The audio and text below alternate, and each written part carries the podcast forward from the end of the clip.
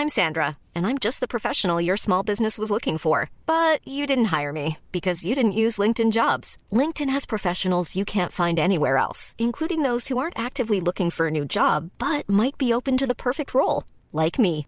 In a given month, over 70% of LinkedIn users don't visit other leading job sites. So if you're not looking on LinkedIn, you'll miss out on great candidates like Sandra. Start hiring professionals like a professional. Post your free job on linkedin.com/people today.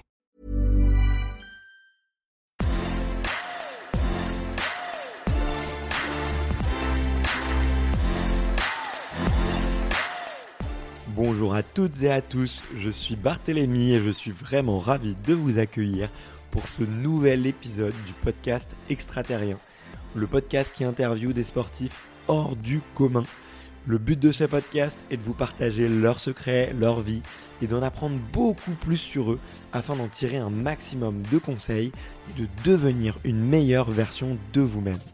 Donc si vous aimez le sport, l'aventure, le développement personnel ou que vous aimez tout simplement vous inspirer de personnalités atypiques et remarquables, alors ce podcast est fait pour vous. Aujourd'hui, je rencontre Antoine Girard, qui m'a été recommandé par Romain, un super auditeur. J'ai tout de suite accroché avec son profil atypique. En effet, Antoine mélange alpinisme et parapente. Il réalise des expéditions complètement folles aux quatre coins du monde, dans lesquelles il grimpe les plus hauts sommets et s'envole pour des distances incroyables. Il nous explique son désir d'affronter ses peurs et la façon dont il adore se confronter à ses propres limites. Pour lui, réussir, ce n'est pas réussir une expédition, c'est réussir à se dépasser. Vous comprendrez vite qu'Antoine n'est pas un sportif ordinaire et qu'il est tout simplement passionné. Juste avant de commencer, j'ai deux messages à vous faire passer. Vous le savez sûrement, j'ai beaucoup d'ambition avec ce podcast et je souhaite aller très loin, notamment aller chercher des sportifs très connus, mais aussi être relayé par des grands médias. On en parle très souvent dans le podcast, un exploit se fait toujours en équipe et grâce à un excellent public. Donc si vous aimez le podcast, pensez à en parler autour de vous. Mais surtout, pensez à le noter sur iTunes. C'est vraiment ce qui m'aide le plus à trouver des invités et à faire connaître le podcast. Si vous l'écoutez sur Spotify, sachez que vous pouvez depuis peu très facilement le partager en story sur Instagram. Taguez-moi et je vous repartagerai. Vous pouvez aussi faire un screenshot de votre application. Je vous rappelle donc le nom du compte Instagram, c'est extraterrien.podcast. Suivez-le et vous y retrouverez les coulisses du podcast. C'est aussi un excellent moyen pour me faire vos retours et me suggérer des invités incroyables. Enfin, j'ai aussi créé une newsletter que vous pouvez retrouver très facilement dans Google en tapant extraterrien newsletter. C'est le premier lien qui ressort. J'y partage mes bons plans, que ce soit sur de la santé, du sport, du matériel et de la préparation mentale. Allez, je vous en dis pas plus et je laisse place à mon invité du jour, Antoine Girard. Salut Antoine. Bonjour. Bah écoute, merci beaucoup de, de m'accueillir euh, chez toi, à Valence, ou plutôt chez tes parents. Euh, on a fait un petit détour dans ton, dans ton bureau. Euh, je suis vraiment hyper ravi de te rencontrer parce que c'était. euh, euh, j'ai pris beaucoup de plaisir à préparer l'interview. J'ai vu énormément de belles images, j'ai vu euh, des paysages que je connaissais même pas, des pays que j'avais jamais visités, j'ai vu des, des, même des panoramas et, et plein de choses incroyables. Donc, de toute façon, on, en reparlera, mais, mais je recommande vraiment les auditeurs à aller te suivre un petit peu sur les réseaux parce que tu crées du contenu magnifique. Et du coup, j'ai plein, j'ai plein de questions à te poser. Mais euh, juste avant euh, ce que j'ai un peu préparé, euh, comme je te le disais, je, commence toujours par, par une seule et même question. C'est de savoir quel est ton premier souvenir d'aventure. Pour moi, l'aventure, c'est un peu complexe parce qu'il y a le sport et l'aventure. Et si je remonte le plus loin possible, mais en fait, j'étais au début, quand j'étais grimpeur, j'étais grimpeur, je faisais beaucoup d'escalade, escalade en salle, escalade sur les sites naturels, mais dans un milieu un peu aseptisé. Et le- mon premier vrai souvenir d'aventure, c'est quand les copains emmené en montagne. C'est-à-dire que on sort des chemins battus, on va sur des choses qui sont pas aseptisées, c'est le risque de, l'alpinisme, la montagne. Et moi, j'ai toujours avancé sur des choses qui, peuvent faire peur, hein, c'est d'escalade et tout ça, mais il n'y a pas de danger en réalité, réel. Alors là, en alpinisme, eh ben, on se retrouve de nulle part, milieu des montagnes, des glaciers, de la neige, et en ayant un. Ben, on se dit, on met un pied à côté, quasiment on est mort. Euh, donc voilà, pour moi, ça a été la grande aventure. Alors c'était un tout petit, petite sortie dans les, dans les écrins euh, sur les 4000 mètres, mais euh, pour moi, c'est resté quelque chose qui m'a marqué et qui m'a dit, bah tiens, ça me fait peur, je reviendrai un jour. C'est génial. Tu te souviens à quel âge c'était à peu près? Euh, je dirais 13 ans, euh, Ah c'est ouais. loin, mais. 13 ans, 4000 mètres, euh, moi je crois qu'à 13 ans, je faisais mon premier 3000 déjà et, et j'étais déjà super content. Et c'était c'était une bonne rando, quoi. Tu vois, c'était pas. C'est pas ça. Et ça t'a excité, du coup, c'est le. Tu parles du danger et de la peur de la mort, c'est ça qui t'est un peu euh, attiré? Peur de la mort, euh, non, c'était parce que je savais que tout le monde va en montagne, on meurt pas forcément, mais c'est juste qu'on on peut sentir le danger beaucoup plus que bah, dans, sur un mur euh, en intérieur. Et euh, disons que ça, c'est pas ce qui me fascinait, mais c'est euh, quand, à mon adolescence, en fait, j'avais un petit peu peur de, on va dire, de la vie. Et euh, tout ce qui me faisait peur, je, je l'acceptais pas. Donc pour contrer ça, tout ce qui me faisait peur, j'allais contre et je voulais surmonter ma peur. D'accord. Donc euh, l'idée, c'est, ben voilà, la montagne euh, m'a fait peur. Euh, je vais y aller et je vais euh, dompter ma peur. C'est incroyable ça. Et tu sais, tu sais d'où ça vient, ce- cette volonté de, de vouloir dompter sa peur? Non, peut-être un manque de confiance en soi ou je sais pas. C'est peut-être non, je, difficile à dire. Ok, c'est marrant. Bon, les- peut-être que les psychologues qui nous écoutent euh, s'en donneront à cœur joie, mais c'est pas trop le sujet. Euh, mais en tout cas, je suis assez, euh, je suis assez subjugué parce que euh, le fait de vaincre ses peurs, c'est quelque chose, tu vois, qui que qu'on essaye, enfin que qu'on essaye de plus en plus d'apprendre aux enfants, qu'on essaye de plus en plus d'apprendre tôt. Est-ce que toi, tu justement, tu as des, t'as des petits tips ou des, des petites routines que tu avais pour, pour vaincre tes peurs ou est-ce que tu avais des petits gris-gris? Et non, malheureusement, à part, à part prendre mon courage à deux mains et y aller, euh, j'ai rien trouvé d'autre. Et moi, ça m'a vraiment manipulé jusqu'à mes 20 ans. Après, plus du tout, mais euh, jusque-là, ouais, je cherchais tous les moyens pour le, le faire et parfois, on n'y arrive pas. Et on met plusieurs années, des fois, à, à passer au-dessus. Ouais. T'as des, t'as des peurs comme ça qui t'ont duré, euh, qui t'ont duré plusieurs années à dompter? Hmm, Non, maximum un an ou deux ans, mais euh, il y en a certaines oui, qui ont beaucoup résisté. Ok. Tu pourrais nous dire lesquelles?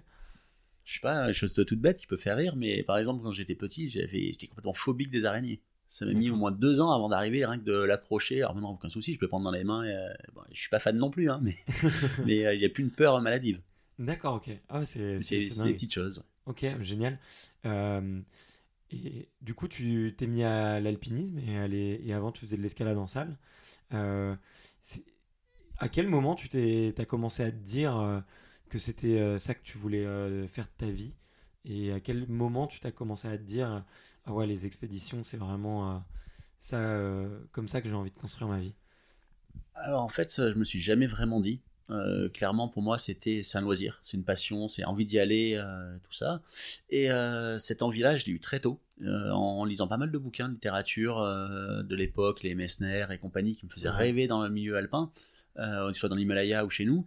Et ça, ça m'a fait rêver en disant un jour, euh, faut que j'y aille, faut que j'aille tester. Mais euh, de là en dire que euh, quelque part je vais en vivre et je vais en faire ma vie, non, ça ça n'a jamais été. Même je l'ai fait très très tard parce que pour moi c'était du loisir euh, pendant presque euh, 15 euh, voire 20 ans. Ouais. Ça fait assez récemment où je dis ben finalement je- j'en fais ma vie. Ok. T'as eu un déclic? Ou pour te dire j'en fais ma vie ou? C'est pas du tout un déclic euh, parce que j'ai plutôt fui, c'est juste l'envie d'en faire de, de- toujours plus. Euh, on revient d'expé, quand on rentre, la première chose qu'on pense, c'est à repartir. Et j'ai enchaîné mes expéditions qui ont bien marché, où les sponsors, ils venaient d'eux-mêmes et c'est pas forcément moi qui allais démarcher. Et en fait, le fait d'avoir des sponsors qui donnent un peu d'argent permet de repartir plus tôt. Et à force de, de partir, à un moment, on n'a plus le temps d'aller travailler, donc euh, faut faire autre chose. donc partir en expé. Ouais. Euh, bah, du coup, euh, pour les, les auditeurs qui ne te connaissent pas encore, euh, toi, tu as une discipline qui est assez particulière parce qu'en fait, tu mélanges l'alpinisme et, et le parapente. Qui, à quel, à quel âge tu as découvert le parapente et comment est-ce que tu t'en es venu à mélanger ces deux disciplines? Alors après, pour pouvoir y répondre, il faut revenir un petit peu en arrière, que sur Ouais. ma entre guillemets carrière, euh, où j'ai fait plein plein de sports, mais les sports principaux c'était l'escalade de compétition pendant des années, où je passais en alpinisme, où j'ai fait pas mal d'expéditions en Himalaya un peu partout dans, dans le monde. Et euh, à la fin de cette période d'alpinisme, euh, j'ai un copain qui est venu me voir pour euh, me dire, ben voilà, moi je veux créer le parapente le plus léger du monde. Est-ce que tu veux le tester? Le tester. Euh, et pour le, le tester, oui, bien sûr, mais surtout pour faire une publicité, l'idée c'était de redescendre d'un 8000 euh, en parapente. Moi, je connaissais pas le parapente du tout, donc je me suis mis un an euh, à voler presque tous les jours pour euh, redescendre. de- C'était le Broad Peak à l'époque euh, Ouais. du sommet, et j'ai appris le parapente comme ça. Et ça m'a plu. Et derrière, j'ai tout doucement laissé tomber l'alpinisme pour aller au parapente. Et j'ai fait bah, pas mal d'années quand même là-dedans. Et tout doucement, j'ai l'impression d'être arrivé un petit peu au bout de ce que je pouvais faire en parapente, et ben j'ai envie de mixer un peu tout ce que, tout ce que j'ai fait. Donc euh, mixer l'escalade, l'alpinisme et le parapente. D'accord. Et c'était en quelle année du coup ce, challenge? Alors moi j'ai commencé le, parapente le tout début janvier 2007. D'accord. Et je suis. Alors, l'expédition 2007 sur le Broad Peak n'a pas eu lieu, c'était repoussé en 2008, et je l'ai tenté en 2008 et 2009. Malheureusement, on n'a pas pu faire le sommet, donc euh, j'ai volé de là-haut à aux environ un peu plus de 7000 mètres, mais pas du sommet. D'accord, ok. Euh, tu peux nous raconter ce qui s'est passé en, en, 2008 et en 2009 euh, 2008, euh, alors oui, soit 2008-2009. 2008, en fait, j'ai fait une crise d'appendicite. Euh, à 8000 mètres d'altitude. À 8000 mètres d'altitude, j'étais avec une copine, on est partis tous les deux pour enchaîner le Broad Peak G1, G2. Ouais. Et bah, cette copine, c'est Elisabeth Revol, que beaucoup de gens connaissent en milieu euh, d'alpinisme. Euh, on est partis tous les deux et en fait la première semaine je fais une crise d'appendicite. On arrive quand même à s'acclimater, on monte à 7000 et puis bah là moi je suis évacué et c'était assez compliqué. Ça m'a bien marqué dans la vie parce que j'ai failli en fait y rester quelque part parce que quand on est au pied sur un 8000, si on a une maladie ben, comme euh, l'appendicite, on, normalement on meurt. Et si on n'est pas évacué assez rapidement, euh, voilà, ça peut être problématique. Et moi j'ai mis 16 jours entre euh, le début de l'appendicite et l'opération, donc on a eu assez peur. Ah ouais, t'as dû, as dû morfler, non? Parce que ça fait hyper mal, non? Mentalement, oui. Non, physiquement, non. J'avais beaucoup de médicaments. Par contre, on avait des médecins sur place, donc ils me donnaient quoi, des antibiotiques et des antidouleurs. Donc ça, c'était pas le problème. C'était plutôt ben, qu'en fait, quand on attend les secours qui peuvent pas venir à cause du mauvais temps, le temps est très très long. tu te dis quoi d'ailleurs à ce moment-là? Eh ben, Pas grand-chose, hein. on ne peut pas perdre espoir.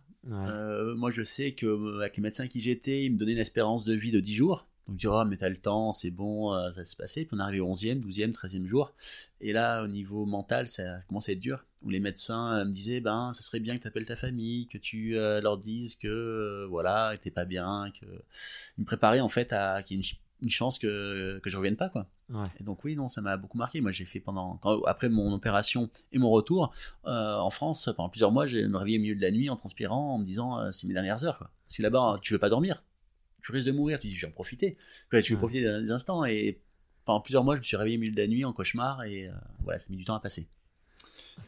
Et, voilà, et après pour 2009, euh, bah, j'étais encore avec Elisabeth, on partait sur un projet Broad Peak euh, K2, mais là la météo nous a cloué, euh, au sol et on n'a fait aucun sommet, on, a, on est passé un mois dans la tente à attendre le beau temps et on est parti si on a eu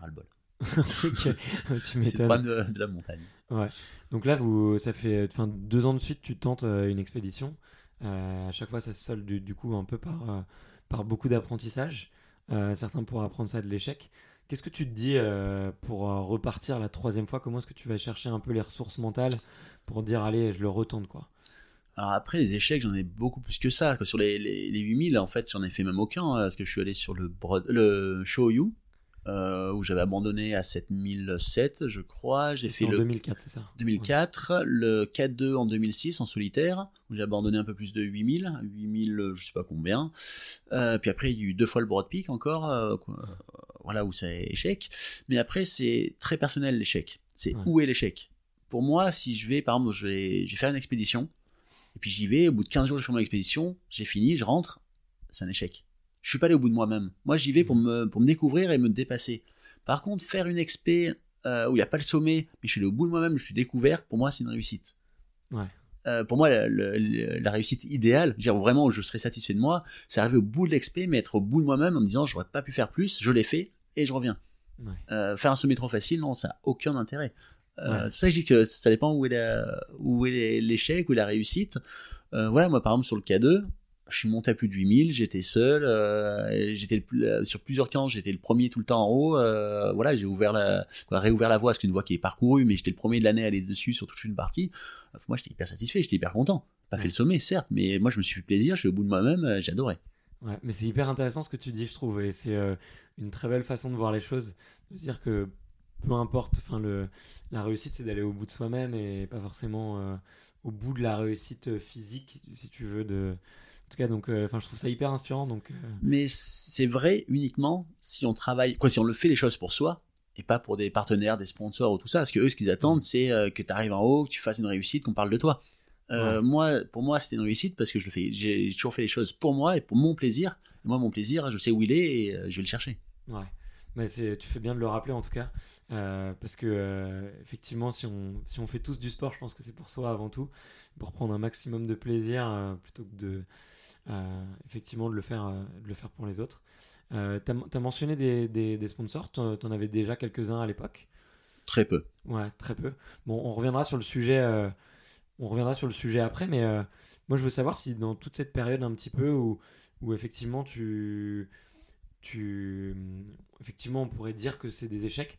Est-ce que tu as eu des moments de doute ou est-ce que tu as eu des moments où justement tu t'es dit, euh, bah, peut-être que euh, euh, bah, là j'ai frôlé euh, la mort. Est-ce que euh, finalement je suis pas un petit peu trop loin euh, dans, dans l'aventure et dans l'expédition? On... Alors moi, quoi, chacun évolue comme il veut, comme il entend. Moi, c'était euh, quoi Si je fais toutes ces expéditions, c'est pour m'explorer moi, mes capacités, mais ce que je peux faire, jusqu'où je peux aller. Et évidemment, à chaque fois, on avance, on va de plus en plus loin, jusqu'à se dire ah là, c'est limite, là, c'est dangereux. Ouais. Et je sais que quand on fait des expéditions, quoi, personnellement, hein, quand je fais des expéditions, à chaque fois, c'est pour aller plus loin, voir ce qu'il y a après.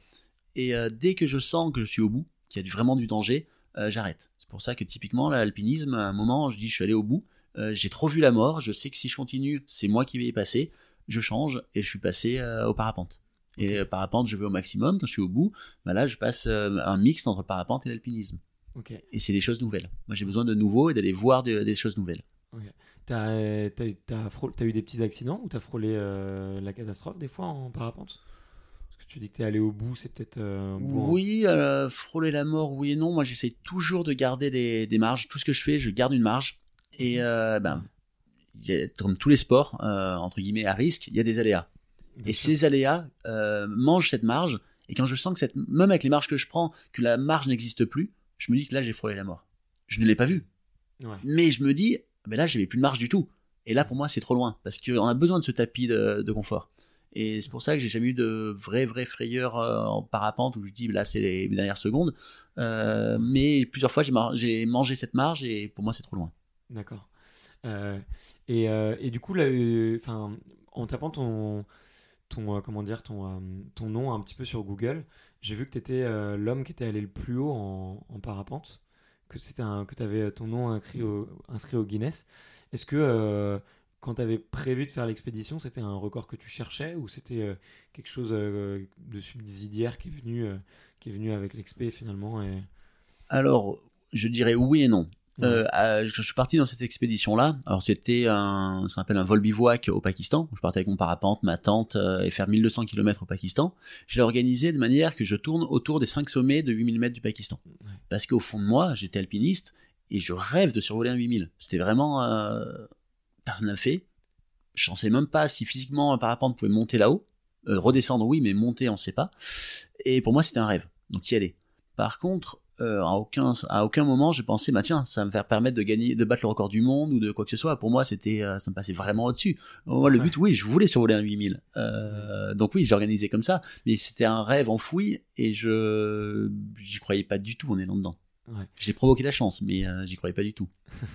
Et d'où elle t'est venue l'idée de cette expédition de vouloir faire 5-8 000 euh, en l'espace de quoi c'est 12 jours 20 jours? Euh, ouais j'ai mis 20 jours là pour le, le faire Parce que est-ce que tu peux expliquer un petit peu comment ça fonctionne euh, aux, aux éditeurs En gros, tu pars avec euh, ta tente et ton. Voilà, Et je parle parapente la nourriture, souvent l'autonomie, euh, suivant les expéditions entre 10 et 20 jours d'autonomie de nourriture, Ouais. euh, ma tente, et en fait, je suis autonome au niveau électricité parce que j'ai panneaux solaires et tout ce que l'on veut, et je reste 20 jours dans les montagnes. Euh, là, typiquement, bah, j'ai des sacs qui sont très lourds, hein, qui font 30-35 kilos, parce qu'il faut porter le parapente, la tente, de quoi survivre, de quoi réparer les choses, parce qu'on est isolé de, de tout. Mhm. Et euh, je suis en itinérance et on peut faire de euh, quelques kilomètres par jour si la météo est mauvaise jusqu'à euh, 200 kilomètres par jour. Donc Ouais. ça peut aller très vite. Là j'avais prévu 1200 kilomètres. Et, euh, et voilà, j'aime beaucoup faire ça. Je l'ai fait un peu partout euh, dans le monde. En fait, c'est ma façon de voyager. Et là, ben, l'idée, ben voilà, je suis simplement parti autour de, de ces 5-8 000. Et comment est-ce que tu sais euh, où est-ce que tu vas te poser et... Parce que c'est un, un- comment, un des milieux euh, assez hostiles généralement que tu fais. Euh, tu sais, quand tu décolles, tu sais jamais quand est-ce que tu vas t'arrêter. Alors, c'est pas du tout. Euh. Pardon, c'est pas du tout. Oui et non, c'est je sais pas où je vais aller exactement, mais par contre, je- chaque projet, en fait, ce qu'on voit nous, c'est que le, le sommet de l'iceberg. Il y a quasiment un an de préparation par projet, où c'est de l'étude de cartes euh, au maximum, et dans la tête, je sais exactement à quelque chose près où va aller mon parcours.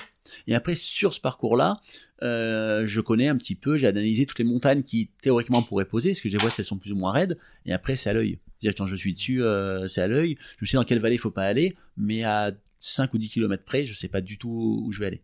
Ok, donc pour une expé, tu mets un an euh, à étudier les cartes et à préparer le, le, terrain, on va dire. Alors, il n'y a, y a, pas que ça dedans, il y a que voir la faisabilité du projet, analyse la météo, des vents, de, prendre des avis locaux, de prendre euh, quoi faire de la recherche d'informations, avoir les autorisations. Euh, et oui, quand même, le plus gros travail, c'est ça reste les cartes. Ok. Et euh, du coup, ce qui peut rendre le projet impossible, c'est des vents trop forts ou des. Il peut y avoir la météo en Amérique du Sud. J'étais confronté à ça. Euh, toute la Patagonie ou entre des vents extrêmement violents et des forêts à perte de vue où il n'y a pas un seul mètre carré pour poser le parapente. Donc euh, ben voilà, on peut ni décoller ni se poser, ben on peut pas y aller. Euh, la météo, après j'ai beaucoup de problèmes d'autorisation parce que moi j'aime bien quoi. Le parapente c'est la montagne et la plupart des chaînes de montagne sont à la frontière de pays. résultat, il faut avoir l'autorisation de passer d'un pays à l'autre par les montagnes et c'est très rare que que c'est lieu. D'accord. T'as déjà eu des problèmes euh, à cause de ça d'ailleurs ou... Parce que j'ai vu que tu avais fait des, des pays euh, très exotiques, pas toujours, euh, pas toujours des démocraties? C'est pas tout le temps facile. il peut y avoir des petits soucis, ouais. Après, il faut faire avec. ok. Et, et, dans une expédition comme ça, tu prends, tu nous as dit que tu prenais 35 kg de matériel. Il y a quoi concrètement dans, dans ton sac? Alors, il y a beaucoup de choses. Ça dépend vraiment de l'expédition du type, euh, voilà, parce que par exemple la traversée de la cordillère des Andes, l'Amérique du Sud où c'est du, désert, euh, là ce qui pèse très lourd dans le sac c'est l'eau. En fait, tu, tu, risques de pas croiser d'eau pendant euh, des jours et des jours. les peu d'eau que tu trouves, c'est des rivières et ces rivières, elles sont quasiment pas toutes, hein, mais une grosse partie ont une mine dessus, donc l'eau est polluée par les métaux lourds, donc tu peux pas la boire. Donc on avait souvent 5 à 8 kilos d'eau tous les jours à porter, au cas où. Euh, voilà. Euh, donc ça c'est l'essentiel du poids. Après les pays comme euh, je sais pas le Pakistan la première année c'était l'oxygène. J'avais 6 mhm. kilos d'oxygène au cas où. Je l'ai jamais utilisé. La seconde fois je suis parti au Pakistan j'ai pas repris l'oxygène. Mais la seconde fois je suis allé en alpinisme donc j'avais tout le matériel d'alpinisme. voilà après suivant j'essaye de faire en sorte que mon sac dépasse jamais 35 kilos parce qu'après c'est faut, faut voir quand même que je marche souvent 1000 à 2000 mètres de dénivelé pour aller trouver un décollage. Et donc au-delà de 35 kilos, moi, euh, je galère trop. Et donc je fais en sorte euh, de, de me prendre la nourriture qui complète ces 35 kilos. C'est-à-dire que si je fais dans un pays où je sais que j'ai un sac qui est énorme, je vais prendre moins de nourriture. Je dis, je vais redescendre tous les 5 ou 10 jours à chercher la nourriture. Par exemple, à traverser la Nouvelle-Zélande, où j'avais quasiment rien, euh, j'ai pris 20 jours d'autonomie. Parce que j'avais que la nourriture à prendre, le reste était léger, et j'avais un sac de 27-28 kilos uniquement. après, on, parle de nourriture, mais on mange quasiment pas. C'est vrai. Euh, par exemple, la Nouvelle-Zélande, j'avais 250 grammes de nourriture par jour. C'est rien du tout. C'est ben, je pensais que c'était réalisable et avec un peu de recul, pas du tout. j'ai perdu la première semaine, j'ai dû perdre 7 ou 8 kilos. Euh, après, ça stabilise le poids, mais en l'énergie euh, fonctionne plus. C'est-à-dire que on était deux, j'étais avec euh, Benoît, on partait dans la traversée. Le matin, on se levait, on essayait de pas manger. dès qu'on marchait, qu'on tombait à genoux, qu'on n'avait plus à suivre l'autre, on mangeait juste une cuillère de nourriture et jusqu'à que ça, ça rebloque et on espérait que ça nous tienne jusqu'au jusqu'au soir. C'était un enfer, j'en ferai jamais. Maintenant, je me suis stabilisé à 400 grammes de nourriture par jour et 400 grammes, ça. Bah, les premiers jours d'expé, on n'a pas faim, parce qu'on a un peu des réserves euh, d'avant, mais c'est vrai qu'au bout de 15-20 jours, euh, c'est pas assez.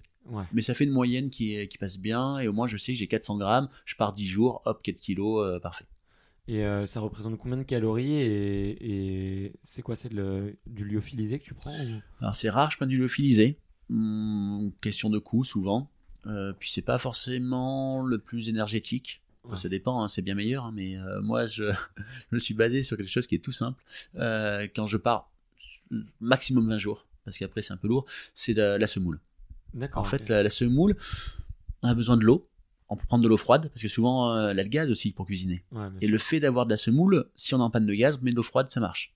Et sinon, le seul gaz qu'on utilise, pour faire un peu d'eau chaude, mettre dans la semoule, tu n'utilises pas grand chose, euh, une fois par jour. Après, tu vas me dire, bah ouais, ça n'a pas de goût.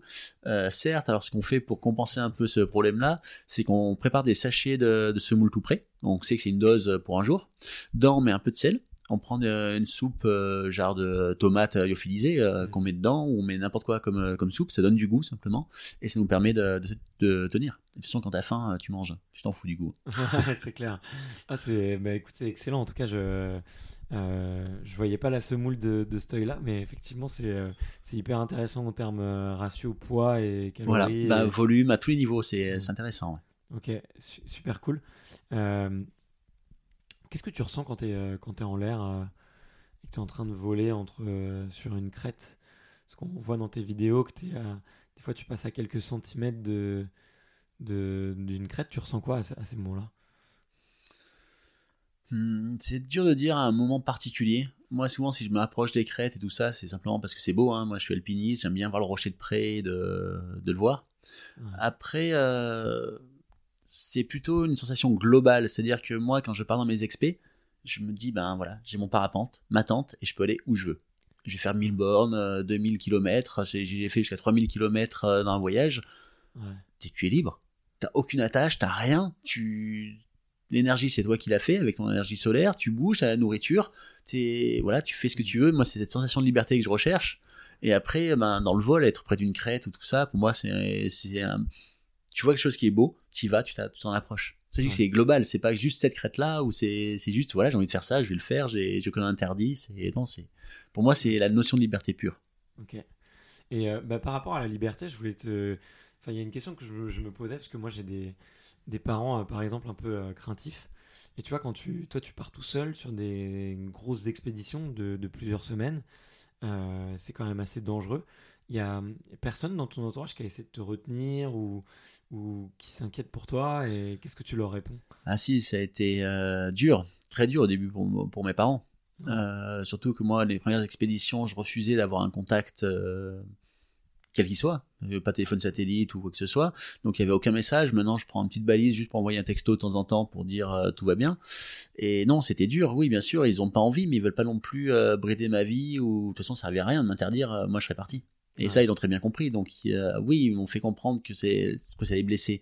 C'était difficile pour eux, que c'était très long, que tout ça, mais ils, ont sont jamais opposés en disant euh, en déshérite ou tu, tu rentres plus chez nous si tu euh, Ouais. si tu vas. Voilà, ils, ils ont accepté et ils savaient qu'il fallait faire avec et voilà, fallait travailler ensemble là-dessus.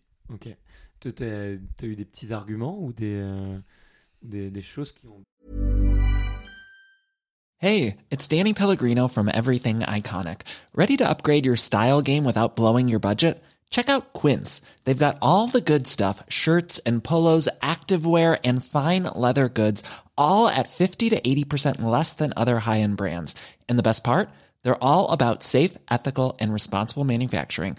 Get that luxury vibe without the luxury price tag. Hit up quince.com slash upgrade for free shipping and 365 day returns on your next order. That's quince.com slash upgrade.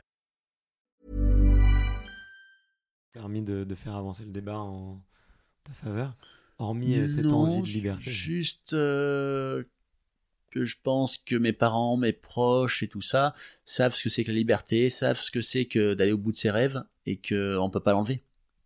Donc euh, faut prendre sur soi et l'accepter. Et tu sens très vite chez quelqu'un si dans la voix tu peux parler, ça changera rien. Ouais, Et ça on le ressent et ça sert à rien d'aller contre dans ce cas-là. ouais, c'est clair. Et au contraire, faut encourager pour que ça se passe mieux. Ouais, c'est clair. Tu, tu viens de mentionner euh, les rêves. Euh, T'en as, toi? Mais j'ai que des rêves. Tout ce que je fais, c'est, ce sont des rêves enfouis que, que j'ai envie de réaliser. Et des rêves, j'en ai encore plein, plein, plein. Et je pense que la vie suffit pas pour, euh, pour tous les faire. Ok, C'est quoi le prochain, du coup, que tu vas réaliser? Prochain petit rêve ou gros rêve? Allez, les deux, les deux. Le petit rêve dans les 6, 12 mois qui arrivent et gros rêve. euh, Alors le problème, C'est- que c'est pas évident de parler de ça parce que dans les prochains les prochains petits rêves entre guillemets quoi c'est-à-dire les prochains projets euh, c'est des choses qui sont un peu inédites qui sont un peu nouvelles Ouais. et c'est pas évident d'en d'en parler euh, tant que c'est pas fait parce qu'on n'a pas forcément envie de se faire prendre l'idée Euh, mais voilà ça sera dans les montagnes et euh, plus le temps passe plus j'ai envie d'être multisport donc ça va être euh, un mixte un peu un peu nouveau là là-dedans D'accord, ok, génial. Bon, en tout cas, bah, du coup, j'en- j'encourage les auditeurs à te suivre sur les réseaux sociaux hein, pour voir un petit peu le, ce que tu nous réserves. Euh, D'ailleurs, tu vois, quand, quand, quand je regarde un petit peu ton, ton contenu et quand je regarde tes vidéos, je me dis, mais putain, il a une vie de dingue, il fait sa passion tout le temps, euh, il est toujours en voyage. Euh, là, moi, je, en ce moment, je suis, je suis à Paris, je, j'en peux plus, j'ai la bougeotte. Euh, est-ce que tu, tu vis de ta passion et comment est-ce que tu t'organises pour, pour te rémunérer? Alors, comment je m'organise pour me rémunérer? Ben, c'est là que c'est compliqué. Euh, pour moi, tu as deux choses dans la vie. Soit tu travailles, tu as plein de sous et tu fais ce que tu veux, mais t'as pas de temps. Soit tu dis, ben, je travaille moins, j'ai moins de sous, mais beaucoup de temps. Et euh, au final, moi, j'ai pris la, la- l'idée, quoi, l'idée, la, la notion de, ben ouais, ben, je veux pas travailler plus, je veux pas plus d'argent, mais comment je peux en dépenser moins? Donc, euh, j'ai tout orienté sur euh, comment moins dépenser. Ben, je sais pas, l'année, moi, j'ai, j'ai un énorme potager chez moi, je vis à la campagne, je me fais à manger pour l'année avec le potager. Euh, j'ai une très vieille voiture euh, qui roule à peine. J'ai euh, voilà ma maison je l'ai construite et je dépense pas d'argent et je j'arrive plus ou moins à voyager. Après moi c'est tout récent où entre guillemets je survis avec les, les partenaires pour euh, financer mes expéditions. Euh, voilà je pourrais en chercher plus et tout ça mais je sais pas que je suis fainéant c'est que ce que j'aime c'est mes expés. Donc Ouais. dès que j'ai collecté assez d'argent pour partir euh, je pars. Euh, J'y Ouais. vais, je vais pas en chercher d'autres. euh, voilà. Moi, je, me rappelle ma, comme ma dernière expé, non, l'avant-dernière expé au Pakistan. Euh, je suis retrouvé, j'étais euh, donc au Pakistan, un pays pauvre, vous etc. Euh, moi, dans les hôtels, je dormais avec ma tante sur les, dans les jardins des hôtels. Je leur demandais. Et les gens me donnaient, mais comment ça se fait que tu dormes là-dedans? Bah, J'ai pas les sous pour payer l'hôtel. Moi, je préfère partir deux mois que partir un mois à l'hôtel. Ouais. Même si des pays pauvres, peut-être c'est 10 euros par jour ou 15 euros par jour, mais ça me permettait de rester deux mois là-bas. Ouais, c'est- ça c'est génial. du coup, t'as as campé dans des, euh, t'as Ah, tout campé dans tout des jardins d'hôtel. Tout le temps. Et ils te laissaient prendre des douches ou non même Ouais, pas ouais, euh, non, tu payes, mais souvent, quand quoi, c'est autorisé. T'en vois rarement, mais tu leur poses la question, ils disent ouais, pas de souci, t'as accès au sanitaire, t'as éventuellement une petite cuisine ou euh, donc ouais, c'est non, c'est, c'est pas mal. Ah, c'est génial, faut absolument que je tente. et, et ouais, tu t'es jamais dit, euh, allez, euh, je vais bosser un an, je vais lever des fonds pendant un an ou deux, et comme ça, bah, je peux partir encore plus longtemps? C'est peut-être ce que tu es en train de préparer en ce moment? Oui et non. Sur du quoi, du court terme, si on regarde juste le passé, j'ai un projet, je veux y aller.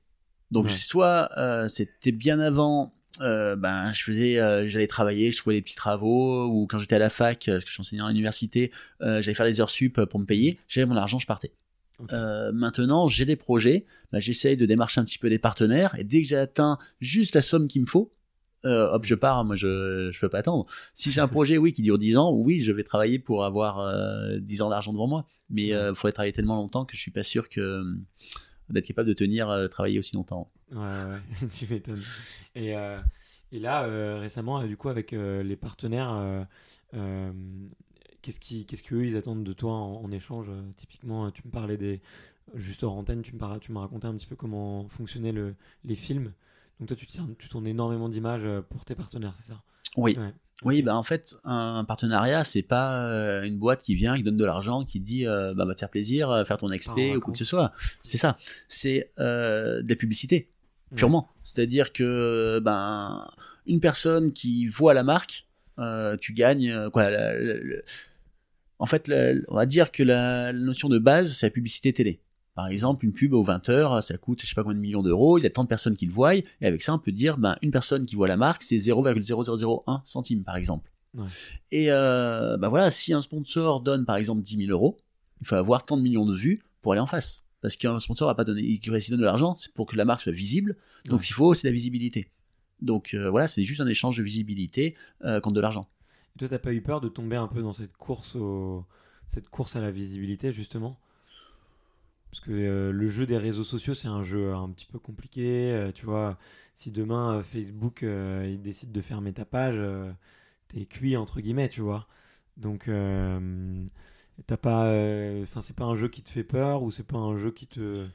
Alors moi, je me suis un peu euh, ôté tous ces stress parce qu'effectivement, on est sportif, même on se blesse, on fait plus rien, ou Ouais, la communication marche plus, on fait pas assez de résultats, on fait pas, on a plein de choses qui peuvent arriver qui mettent beaucoup de pression et de stress. Moi, j'ai enlevé ce système-là juste en me, ben, comme je disais, j'étais enseignant à l'université. Euh, je garde encore quelques heures, un petit pied à la fac où je travaille. Bon, j'avoue, euh, uniquement trois mois par an à l'université. C'est la période où je fais mes conférences, où je fais mes films, où, euh, où j'avance. Euh, voilà. Donc le jour où j'arrête mon boulot de sportif, je reviens bosser à l'université. Donc à partir de là, j'ai plus de stress. Tant que ça fonctionne, je le fais, je le continue. J'espère faire toute ma vie et, et j'y compte bien, parce que ça marche de mieux en mieux. Mais euh, en cas de souci, j'ai ça. Et c'est surtout, je pense, pour le mental que ça aide. Ouais. Ouais, ouais, bah, c'est clair. bah, faut aussi euh, rester un petit peu euh, peut-être connecté et pas complètement, tu vois, complètement se déconnecter de la vie réelle et de savoir ce qui peut se passer. Même toi, j'imagine que ça doit des fois t'aider, euh, euh, bah, peut-être euh, dans des discussions avec des sponsors ou, dans ta vie de tous les jours, quoi, tout simplement, de ne pas être complètement déconnecté, quoi. Mais je, voulais, je, voulais, je voulais un peu revenir sur le, sur, le, sur, tes, sur tes expéditions, notamment sur le fait que j'avais vu que tu avais été élu aventurier de l'année par National Geographic. Ça a changé beaucoup de choses pour toi Alors j'ai été nominé, je n'ai pas été euh, élu. C'est-à-dire qu'en fait, le National Geographic, il sélectionne les 10 plus gros aventuriers que eux déterminent de l'année. Ouais. Et après, entre guillemets, ils font l'élu, c'est le public qui vote. Parce Ouais. que eux, ils disent, bah, c'est les 10 meilleurs, et en fait, ils peuvent participer le, le public, euh, voilà, ils font, ils font quelqu'un. Euh, ça a changé quelque chose, pff, sincèrement, non. Ouais. Si, ça m'a, ce qui a changé, éventuellement, si moi je vois quelque chose, c'est uniquement quand je me présente et que je, démarche un sponsor. Avant, t'envoyais un mail, t'avais pas de réponse. Maintenant, tu, dans ton mail, tu dis euh, nominé aventurier de l'année, t'as une réponse négative, mais t'as une réponse. Ok. C'est déjà pas mal. Et, euh, et ok. Et c'était déjà arrivé du coup d'avoir des, des sponsors qui viennent te voir en, en te proposant, en te proposant euh, des destinations? Ou est-ce que c'est toi qui les choisis et... Non, moi je décide tout euh, tout seul. Ouais. Euh, vraiment, euh, je, quoi, moi je dis, je vis sur mes rêves et c'est pas quelqu'un qui décidera de ma vie. Donc Mm. euh, moi je décide de faire ça, ça, ça, ça. Ça m'est jamais arrivé qu'un sponsor me vienne en disant je veux que tu ailles là-bas. Mais par contre, clairement, j'ai un sponsor qui me dit bah, on a un projet là-bas qui va durer 10 jours pour faire telle chose. Si c'est une destination qui me plaît, ah oui, j'irai, ça, y a, y a pas de Ouais. souci. Le projet est tout fait parce qu'en fait, faut voir qu'entre un projet qui est tout fait, qu'on me dit viens avec nous, quand on m'invite à venir, Ouais. euh, c'est génial parce que euh, ce qu'on voit dans une quoi, ce qu'on voit uniquement dans l'expédition, c'est le sommet de l'iceberg. Mais c'est la préparation qui est avant qui est monstrueuse. Ouais. Euh, donc, si un sponsor me dit va dans tel pays, mais démerde-toi, faire toute la préparation et passer un an quasiment. Alors, c'est pas un an de suite, hein, c'est un mois. Quand j'ai un mois devant moi, je travaille un mois et ça cumule et au bout d'un moment, il me faut 2-3 ans pour préparer une expé. Euh, moi, je le ferai pas pour un sponsor. Par contre, si tout est mâché, et que j'ai plus qu'à venir et me faire plaisir entre guillemets, oui, euh, si le pays me plaît, euh, j'irai. Ok, ok, ok. Mais on m'imposera pas. Et c'est quoi tu, tu peux nous raconter un petit peu tes, ta dernière expé Euh, dernière expé, euh, ça dépend laquelle. Les grosses ou les petites? La dernière grosse, allez. Dernière grosse, tu veux parler du. C'était quoi le Pa- Pakistan ou Bulgarie? C'est laquelle la Bulgarie, ouais. Ah, la Oui. Bulgarie, ouais, pour moi c'est une petite expé, c'est pour ça que je, te- je te Ok. demandais. Mais la Bulgarie, pour moi, c'était un tout nouveau trip. Ouais. alors, c'est toujours pareil, le vol bivouac, on part juste euh, pour traverser le pays, on voulait faire, euh, je sais plus, je crois, 5 ou 600 km. Au final, on en a fait un petit peu moins. Tu l'as fait en combien de temps euh, ça... Ça dépend que de la météo. Ouais. Euh, tout seul, je pense, j'aurais pu mettre 3 à 4 jours. Euh, Là, l'idée était une idée. Alors, moi, j'ai toute une liste de- d'endroits, de pays que je veux traverser en vol bivouac. Et euh, ça faisait partie de ma liste. Et en fait, c'est le club local qui m'a envoyé un mail qui m'a dit euh, Viens chez nous, j'en reçois très souvent. Viens traverser notre pays en, vol bivouac. Euh, voilà, c'est les passionnés hein, de, de ce sport-là. Et moi, souvent, je réponds Bah oui, je viendrai un jour, mais je sais pas quand. Et puis là, c'est un moment où j'étais libre. Et j'ai eu l'idée Je dis Bah ok, je viens chez vous. Quoi, Je rêvais de le faire, donc y aller. Mais euh, je suis tout seul, j'ai pas envie d'y aller seul, donc euh, je propose à quelqu'un de venir avec moi. Et là, euh, ils m'ont dit, ben nous, on a quelqu'un qui peut correspondre. Euh, c'était une championne de Bulgarie, c'était une fille euh, qui est très très bonne en parapente, mais qui ne connaissait rien entre guillemets à l'aventure, c'est-à-dire partir avec sa tante. C'est peut-être la première fois qu'elle dormait en tente de sa vie, que euh, Ok. elle découvrait ben, comment ça, ça fonctionnait. Et donc l'échange, j'ai trouvé ça très intéressant. C'est pour ça que j'ai fait ce projet, j'y suis allé. C'est que un, il y avait l'apprentissage de vivre en nature, c'est-à-dire partir seul dans la montagne. Euh, conditions de vie, c'est pas les mêmes. Hein, euh. Nous, on- je pars et j'ai rien. hein, j'ai un, j'ai un pantalon, un short, euh, deux caleçons, deux t-shirts, euh, point barre. Et Ouais. avec ça, il faut tenir. euh, on, est, on est parti pour 15 jours. Euh, faut tenir, on mange très peu. Le confort de vie, ça n'a rien à voir avec la vie de tous les jours.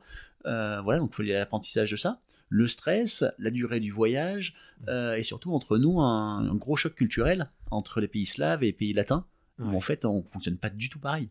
Ouais. Et, euh, et pour couronner le tout, euh, moi, je parle anglais très mal. Bon, je me fais comprendre, euh, voilà, ça fonctionne.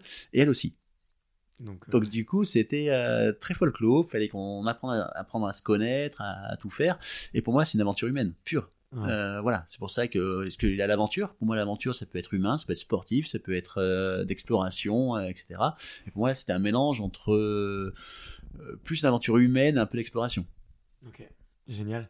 Et euh, j'ai vu aussi que tu partais, euh, tu avais fait beaucoup de pays euh, comme le Népal, le Pakistan, la Mongolie. Qu'est-ce qui t'attire spécialement vers, vers cette région? À ah, moi, à chaque fois que je choisis une destination, c'est à 90% pour les montagnes. Je sais que c'est magnifique, c'est beau, j'ai envie d'y aller. Et parfois aussi, comme là par exemple, je pars bientôt en Éthiopie. c'est, ben, je pense, c'est très beau aussi, mais c'est aussi pour aller à la rencontre d'un peuple et d'aller voir les gens. Alors, des expéditions, c'est purement euh, alpinisme ou purement euh, performance, et d'autres, c'est pour un mélange de, tout ça. Et en fait, le parapente, euh, imagine, toi, dans un pays entre guillemets pauvre ou fermé par les médias ou qui ont, tu vois, qui ont pas tout ce qu'on a nous, mm. dans les petits villages, tu arrives par le ciel en volant et que tu leur dis que tu vas aller à 1000 km à un endroit qu'ils ont juste entendu parler de nom et c'est l'autre bout du pays, pour eux, c'est complètement, euh, quoi, c'est presque impossible. Ils te prennent quasiment entre guillemets pour un demi-dieu, et tout de suite ils t'invitent chez toi, tu discutes ouvertement, tu parles, tu, tu te découvres, et, euh, et pour ça c'est, non, c'est absolument génial. Pour la, rencontre, c'est, j'adore. Et euh, bah, du coup, c'est, c'est quoi le, pays que tu as préféré pour, pour les gens que tu as, que as rencontrés? Alors pour les gens, c'est chaque pays différent, a ses avantages, ses inconvénients. Euh, je sais pas a un pays que j'ai préféré que d'autres. Parce qu'il y en a où euh, les gens sont très très gentils, euh, mais ça reste un peu superficiel, on va dire. Ou d'autres, les gens, non, au contraire, ils sont très profonds, mais euh, tu vois, ils sont moins rigolés, moins tout ça. C'est que des gens différents. Donc c'est très dur de dire qu'il y a un endroit qui est mieux que d'autres. Ouais, bien sûr. Bah, typiquement, bah, pour les gens qui connaissent un petit peu mieux, pour se rendre compte des choses, si on prend un latin ou un, un slave, eh ben, on peut dire ouais le slave il rigole jamais, il est fermé, l'impression que c'est froid et tout. Moi j'ai tendance à dire euh, oui certes, mais euh, nous à l'inverse, on est euh, entre guillemets, je suis désolé du terme, on est focus à souhait.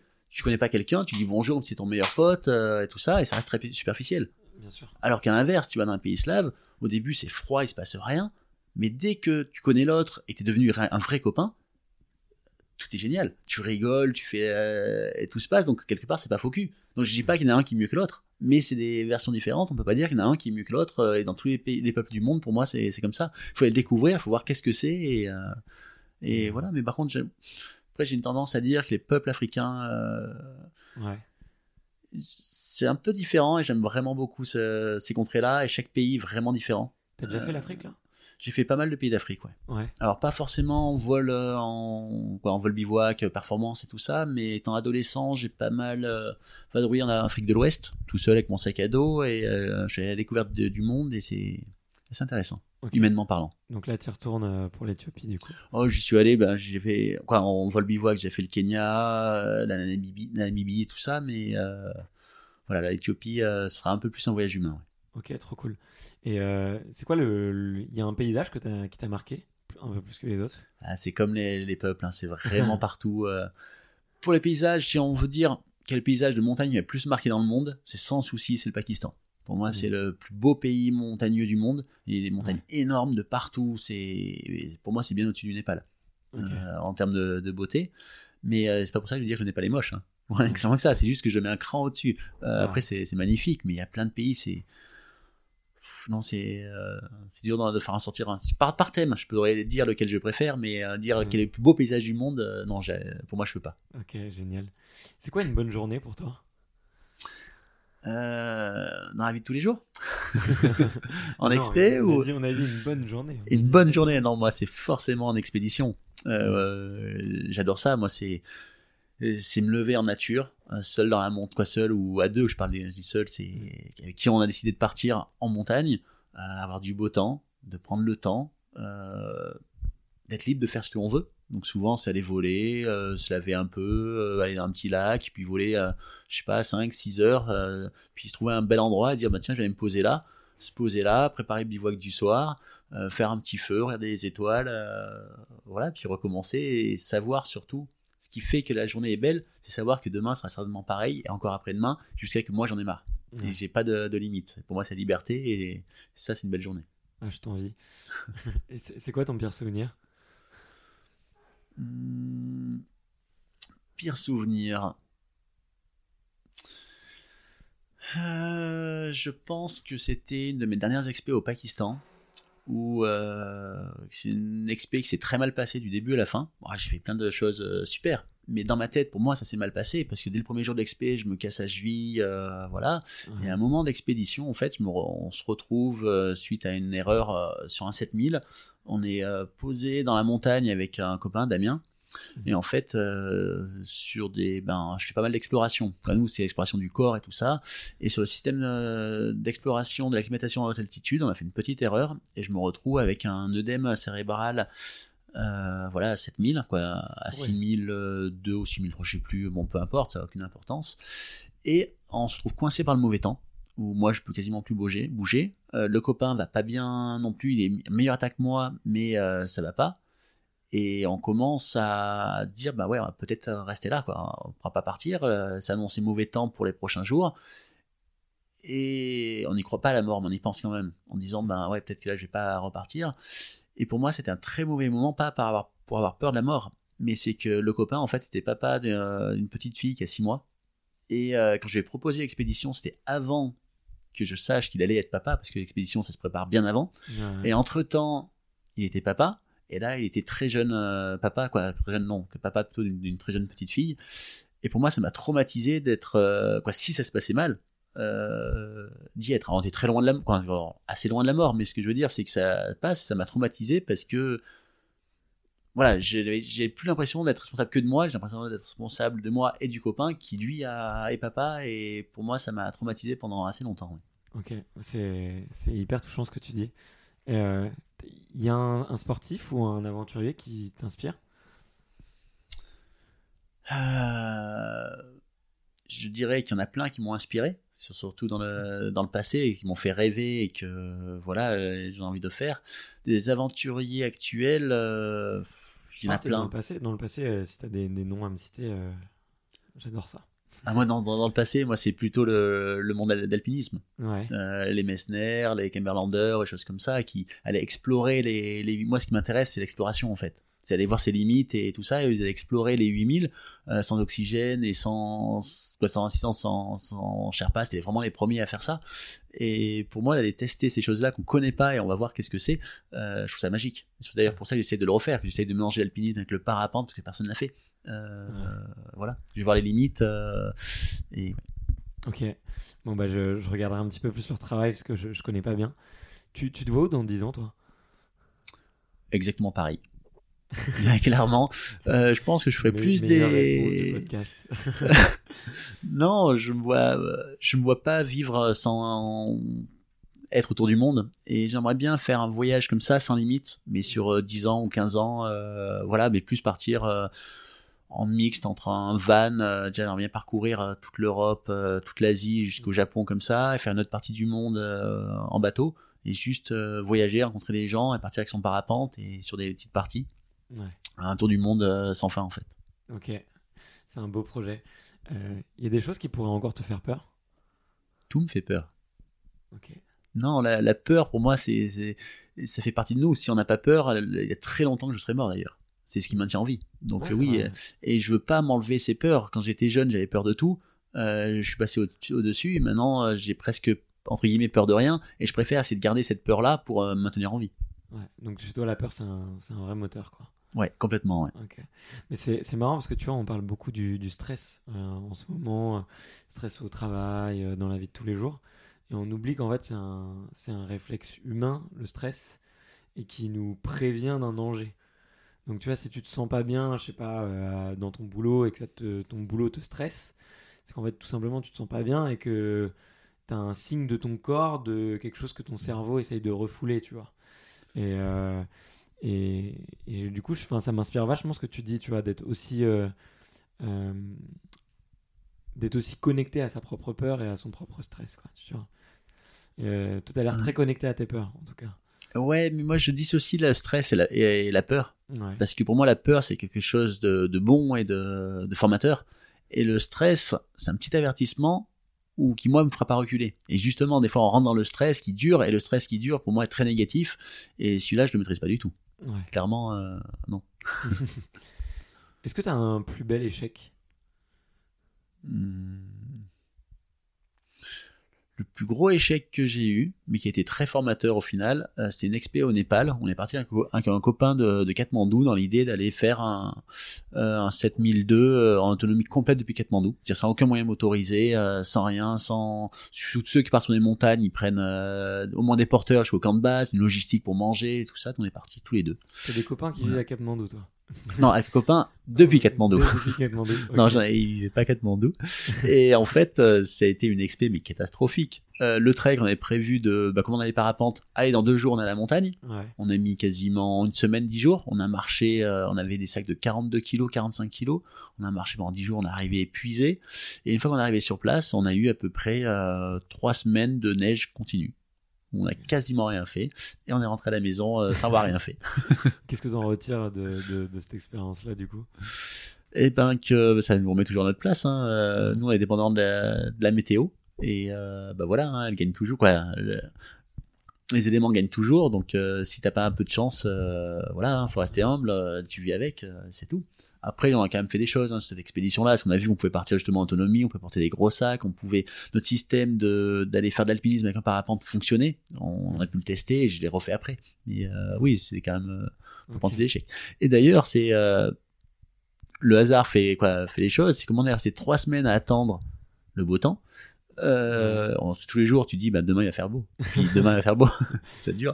Et j'ai écrit mon premier livre euh, sur cette, cette expé-là. D'accord. Je, m'ennuyais tous les jours, donc j'avais une tablette et j'ai écrit mon livre entièrement sur la tablette. Et euh, au final, je trouvais ça assez marrant. Il s'appelle comment, ce livre? Euh, en vol vers les 8000. Ok. Et du coup, tu racontes euh, une Une, expédition. une t'as- expé euh, d'avant, quoi, deux expéditions d'avant. En fait, le- l'expédition, on a, vache, on a rapidement parlé tout à l'heure où j'ai survolé un sommet de 8000 mètres, euh, 8100 et quelques, et la traversée à Nouvelle-Zélande en autonomie pendant 20 jours. Ok, ok, trop cool. Tu te souviens du, du meilleur conseil qu'on t'ait donné? Ou est-ce qu'il y a un conseil qui t'a marqué euh, plus que les autres? Un conseil, non, moi j'aurais dit, tendance à dire qu'il faut euh, écouter ses rêves, il faut essayer de les vivre. Euh, voilà, c'est un peu mon éthique de vie. euh, on me l'a certainement dit plein de fois, mais euh, je sais pas qui pour quoi me l'aurait dit, mais euh, En en tout cas, on me le dit souvent et pour moi, je l'ai écouté et je l'ai fait euh, tout le temps et je pense que c'est important pour son équilibre personnel. Ok. Euh, est-ce que toi, tu fais beaucoup de films? Euh, C'est quoi le, le film que tu as fait dont tu es le plus fier et que tu aimerais bien euh, Si les auditeurs devaient en regarder un, ça serait lequel? Je pense c'est mon tout dernier film euh, qui s'appelle Lost in Karakorum. C'est là où je racontais un petit peu où j'ai cru que j'allais mourir euh, sur la montagne euh, avec Damien. J'aime beaucoup parce qu'en fait c'est une collaboration à trois et c'est ça qui est intéressant, c'est le partage. C'est que moi je suis plutôt parti dans l'écriture du film global Ouais. et Damien lui euh, il, il adorait écrire mais il voulait écrire toutes les parties internes du film, de toutes les blagues, tous les pas les dialogues parce que c'est fait sur place, mais comment tourner les, les choses et les et comment le mettre euh, en place. A- On fait venir les intervenants ou on les a calés, euh, tout ça.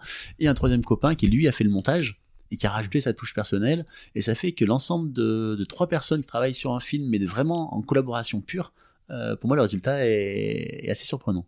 Ok. Euh, où est-ce que les gens peuvent te suivre là aujourd'hui Euh, C'est quoi le, me- le meilleur endroit pour, euh, pour suivre un petit peu ton actu et voir ce que tu fais? Je pense que c'est peut-être Facebook Ok. sur Antoine Girard. Allez. Bon, de toute façon, je mettrai le lien, je mettrai le lien de- dans la description de l'épisode. On arrive à la dernière question de l'épisode. J'ai coutume de, à chaque fois de demander euh, le nom d'un sportif que tu connais ou que tu connais pas d'ailleurs, euh, dont tu penses qu'il serait un bon invité pour le podcast extraterrien. Ouais, moi je penserais à Evrard Vandenboom, euh, qui est à la fois un sportif, mais surtout un explorateur aventurier, et qui a, qui a touché plein plein de sports, et euh, qui va, qui travaille surtout avec la nature, et qui va essayer de, de découvrir et d'aider l'évolution, quoi, voir l'évolution de la nature à des endroits un peu fous dans le monde, et qui emmène plein plein de scientifiques euh, sur ces endroits-là, là. Donc Ok. c'est pas des exploits sportifs, mais c'est des exploits bah, d'exploration, d'aventure et de faire avancer la science, et je trouve c'est très intéressant. Bah écoute, ça m'intéresse complètement. C'est quelqu'un de francophone? C'est quelqu'un qui est français, ouais, qui habite à Grenoble, Ok, super. Bon, qui bah, habite quelques jours par an. je te demanderai le contact et j'essaierai de, de l'attraper euh, les quelques jours où il sera là. Bon, en tout cas, merci beaucoup Antoine. Avec plaisir. C'était vraiment un, super plaisir. Et bah écoute, j'encourage vraiment encore une fois tous les auditeurs à te suivre et à regarder ton contenu. Et je te remercie beaucoup pour, pour ton temps. Salut. Merci, salut. Merci d'avoir écouté cet épisode jusqu'au bout. Si vous êtes encore là, c'est sûrement que l'épisode vous a plu, donc n'hésitez pas à le faire savoir autour de vous et à vous abonner pour ne louper aucun épisode. J'ai mis tous les liens dans la description, donc n'hésitez pas à y jeter un coup d'œil. Et sinon, moi je vous dis à la semaine prochaine pour une prochaine interview. Ciao